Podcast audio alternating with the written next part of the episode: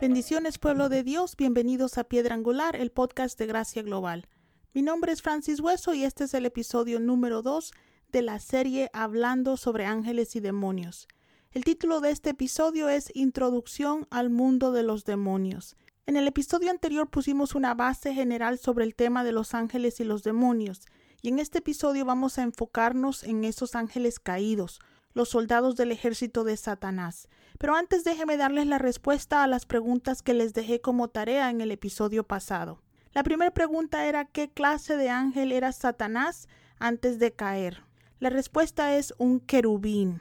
Y el versículo que nos dice el tipo de ángel que era Satanás es Ezequiel 28, 14 y 15. Y dice, Fuiste elegido querubín protector, porque yo así lo dispuse Estabas en el santo monte de Dios y caminabas sobre piedras de fuego. Desde el día en que fuiste creado tu conducta fue irreprochable, hasta que la maldad halló cabida en ti. Así que la respuesta a la pregunta es un querubín. La segunda pregunta de la tarea que les dejé es cuál fue el primer ángel que vieron los humanos. Y esa respuesta la encontramos en Génesis 3:24.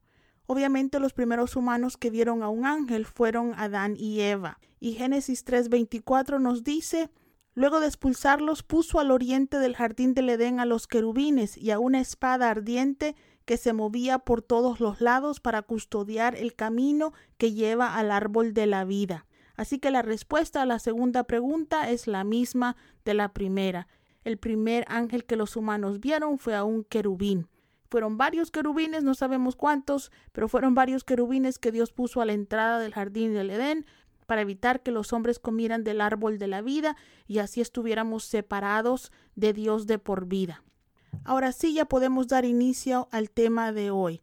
Antes de hablar de lleno sobre los demonios, quiero poner una base bíblica sobre la autoridad que los creyentes tenemos sobre ellos. Creo que muchos creyentes le tienen miedo al tema porque desconocen su autoridad. Así que quiero que se vaya conmigo a Efesios 6:12 y dice, porque nuestra lucha no es contra seres humanos, sino contra poderes, contra autoridades, contra protestades que dominan este mundo de tinieblas, contra fuerzas espirituales malignas en las regiones celestiales. La Biblia nos dice que los creyentes estamos en una guerra no contra seres humanos, sino que nuestra guerra es en contra de huestes malignas, pero en esta lucha no estamos desarmados. Váyase conmigo a Mateo 10.1, que nos dice, reunió a sus doce discípulos y les dio autoridad para expulsar a los espíritus malignos y para sanar toda enfermedad y toda dolencia. Dios nos ha dado autoridad sobre demonios y por lo tanto es responsabilidad nuestra tomarla. Hay cosas que Dios hace por nosotros porque solamente Él las puede hacer, pero hay otras cosas que Él espera que nosotros hagamos sobre todo concerniente a espíritus inmundos. Dios nos ha dado autoridad sobre ellos y por lo tanto no debemos temerles. Sin importar cuánto tiempo tiene usted de ser cristiano, usted tiene el poder de echar fuera demonios de cualquier situación que enfrente. A veces no tomamos esa autoridad o ese poder, pero eso no quiere decir que no lo tengamos. Déjeme darle un ejemplo. En su casa el encargado de encender y apagar la luz es usted. La compañía eléctrica proporciona la electricidad que su casa necesita para que tanto sus luces como sus aparatos electrónicos funcionen, pero es usted el que tiene que encenderlos. Nosotros no llamamos a la compañía eléctrica para que vengan a nuestras casas a encender o apagar las luces. De igual manera, Dios nos ha dado la autoridad de sacar al demonio de nuestras vidas, pero somos nosotros los que tenemos que ejercer esa autoridad. Por lo tanto, no tema lo que el diablo puede hacer en contra suya. Usted tiene la protección del cielo sobre su vida. La sangre de Cristo lo cubre a usted y a los suyos. Los ángeles del Señor lo están rodeando y usted tiene la autoridad a través de Cristo para echar fuera demonios de su vida. Son más los que están con usted que los que están en contra de usted. Ahora, en el versículo que leímos en Efesios 6, la Biblia nos da una lista de los rangos demoníacos. Por falta de tiempo no voy a hablar mucho sobre estos rangos, pero por lo menos quiero mencionarlos. El ejército de Satanás está compuesto por poderes o principados. En unas versiones dice poderes, en otras dice principados. Estos son algo parecidos a los generales de un ejército humano. Esta clase de demonios no afecta solo a personas, sino que ejercen influencia sobre regiones del mundo. Luego están las autoridades. Las autoridades ejercen influencia sobre países o personas influyentes. En mi opinión, personas como Hitler, Saddam Hussein o los asesinos en series son influenciados por esta clase de demonios. Luego están los gobernadores o las potestades. Las potestades ejercen influencia sobre ciudades o grupos de personas. Luego las fuerzas espirituales o los demonios rasos, esos soldados rasos que asaltan a personas o a individuos por separado. Diferentes versiones de la Biblia le dan a estos rangos diferentes nombres, así que no quiero hacer mucho énfasis en los nombres, pero creo que es importante que entendamos que cada rango tiene un nivel de autoridad diferente. También diversos demonios tienen una función diferente. Por ejemplo, hay demonios cuya función es causar enfermedades. Hay un espíritu de muerte. Hay otros espíritus o demonios de tormento. Hay demonios que se encargan de hacernos caer en tentación. Algunos de estos ejercen influencia sexual. Estos son los demonios que influencian áreas como la pornografía, el abuso sexual de menores, las orgías y los problemas sexuales que algunas personas tienen. Así que en el ejército de Satanás hay rangos y especialidades pero como creyentes tenemos autoridad sobre cada uno de ellos. Quiero hablar un poco sobre lo que los demonios pueden y no pueden hacer.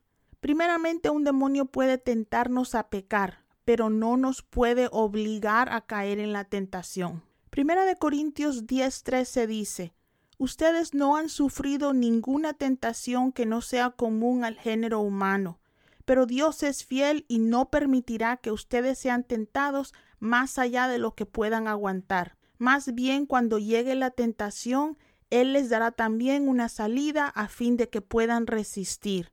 Así que no podemos decir que el diablo o los demonios nos hicieron pecar en ningún momento. En mi vida cristiana he escuchado a mucha gente achacarle cosas al diablo en las cuales el diablo no ha tenido nada que ver. Por ejemplo, el diablo nos puede tentar a perder el control de nuestro enojo, pero no nos obliga a golpear a alguien o a causar destrucción por ser iracundos. En el transcurso de mi ministerio he escuchado a algunas personas echarle la culpa al diablo por sus problemas matrimoniales, cuando en realidad los culpables de estos problemas son ellos. Ahora, no estoy diciendo que algunos problemas matrimoniales no se deben a influencia demoníaca. Lo que estoy diciendo es que no todos los problemas matrimoniales son culpa del diablo. Y no podemos echar fuera demonios de lugares donde no hay demonios. Muchas veces lo que necesitamos hacer es tomar mejores decisiones. A veces tenemos que crecer en el fruto del Espíritu o a veces tenemos que tratar con heridas emocionales que nos hacen perder el control de nuestra carne. Pero no todos nuestros problemas son culpa del diablo o de los demonios.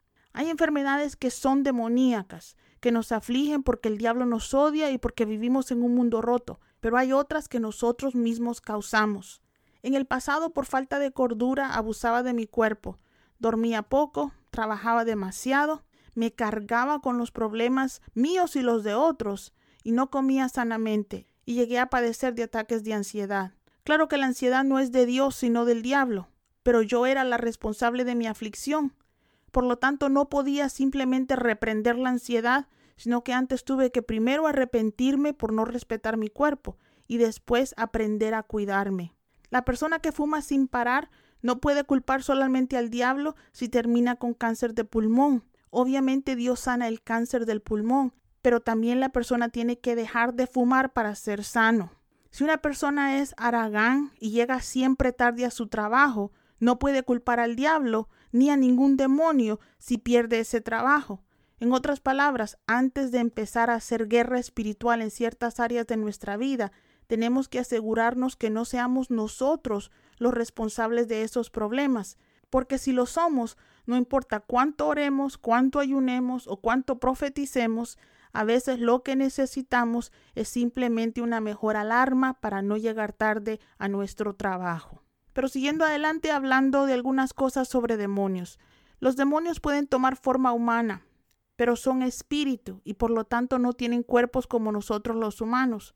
Por eso es que tienen la necesidad de poseer a seres humanos. Y cuando no hay humanos que puedan poseer, pueden llegar a vivir hasta en animales.